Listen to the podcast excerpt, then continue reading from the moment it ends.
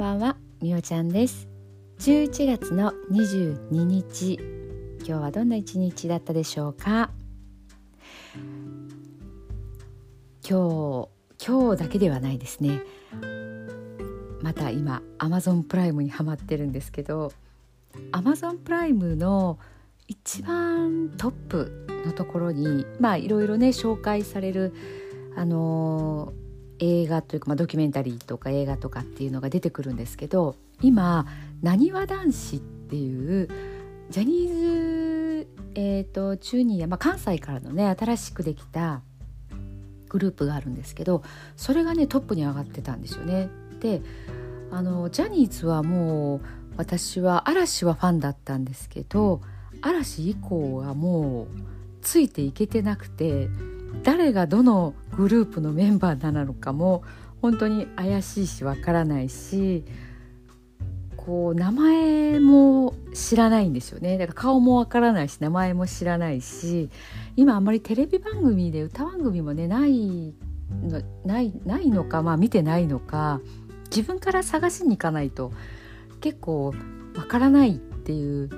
感じなんですがまあそれでなにわ男子っていうのも知らなかったんですよね。えー、こういうグループがまたできたんだと思って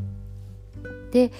えーとなにわ男子自体に興味がなかったんですけどまあちょっとクリックしてみたんですねそしたらドキュメンタリーになってて、えーと、最近11月ですよねデビューしたっていうことなんですけどそのドキュメンタリーの開始が今年からではなくって、えーともうコロナ前からなんですね。そこからこう追っかけでやってるという、まあにうんとまあ、2年ぐらいになるのかな。なので関西ジュニアでまだデビューも決まってないというところからのドキュメンタリーになってて見るつもりはなかったんですけど なんかシリーズになっててね次から次に次から次で結局最後まで見てしまいました。なんかね面白かったんですよ。もう男の子の成長物語っていう感じで、えーと、若い子はまだ高校生か高校3年生ぐらいから今二十歳ぐらいになろうかっていうところのこう成長物語なんですけどまあ見た目もやっぱりね変わるんですよね。なんかシュッとして顔形も変わるのもそうなんですけどもうねジャニーズを舐めてました。本当に。もう小学校の頃からね、まあ、入ってるメンバーたちもいてもその時から本当にこう勝負が始まってるって言ったらいいのかな。デビューできるかどうかとかこう他の子よりも自分がこう何かジャニーズの中でもこううんと他の子とは違うものを持ってないと埋もれてしまうっていうかまあ基本ねやっぱりみんなこう見た目も可愛らしくてかっこよくてっていうとこはまあ多分最低条件だとは思うんですけど、まあ、そこにね歌や踊りっていうとこもついてきますけど、まあ、そこも皆さんねトレーニングされてるからやっぱり、あのー、一般の人とは違いますよね。なのでそこからさらに演技力を磨いたりとかあの本当にあの一緒にねダンスやってた私が岡山でやってた時にえー、と小学生で来てた子も中学に上がる時にジャニーズに入ったんですけど、まあ、ちょっと話をね聞いたりしてたら本当にレッスンがもうオーディションなんですよね。もうだから気が抜けない練習とかサボってたりしたらもちろん声はかからなくてもう声かかったらもう23日後のそのステージに振りを覚えて立つっていうもうねすごいその覚えなきゃいけないし立ち位置もやらないといけないしっていう割とハードなね環境でこうやっててすごいなと思ったんですけどまあなにわ男子を二十歳前後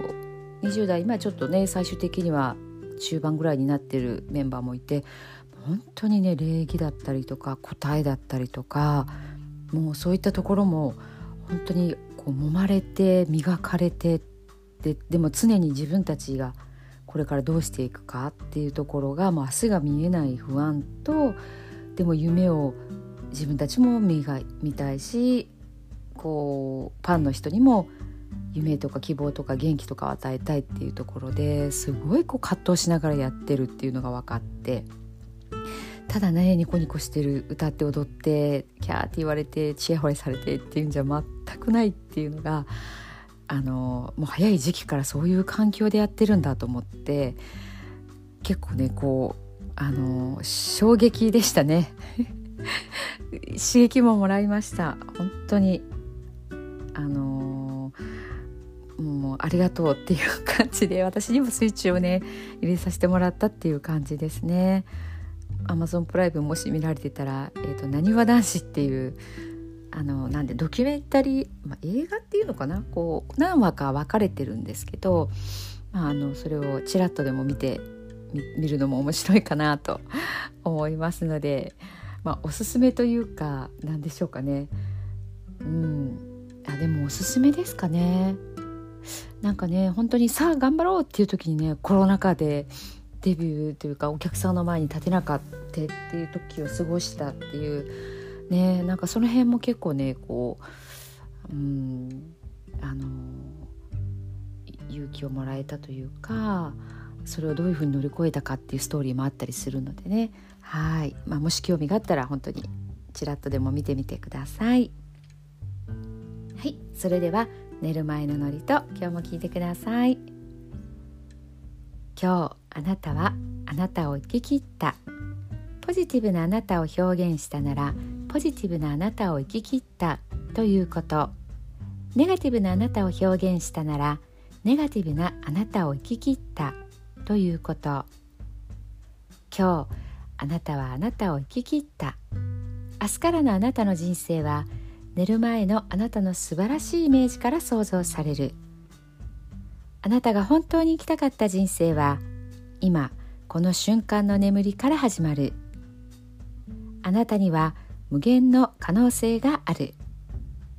あなたには無限の才能がある。あなたはまだまだこんなものではない。あなたには目覚めることを待っている遺伝子がたくさんある。もし今日あなたの現実において自分はダメだと思うような出来事が起こったとしても嘆く必要はない。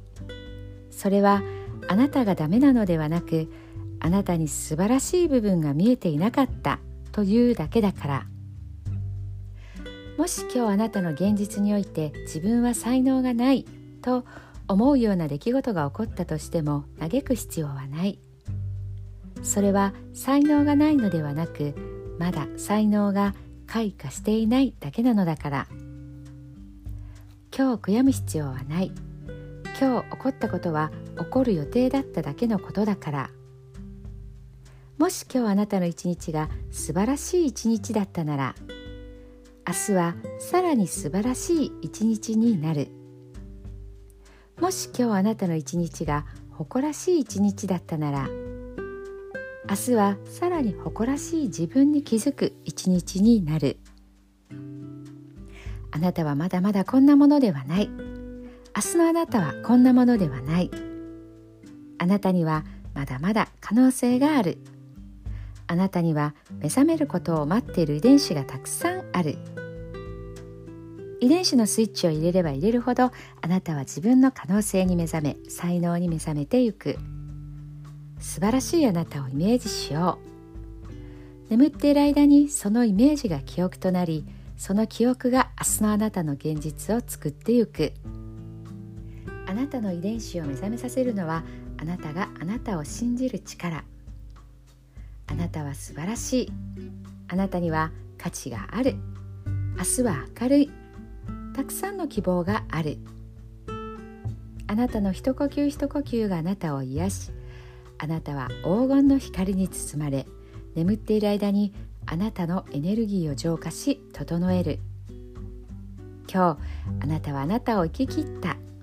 明日からのあなたの人生は寝る前のあなたの素晴らしいイメージから想像される。そしてあなたはあなたが本当に生きたかった人生を始めてゆく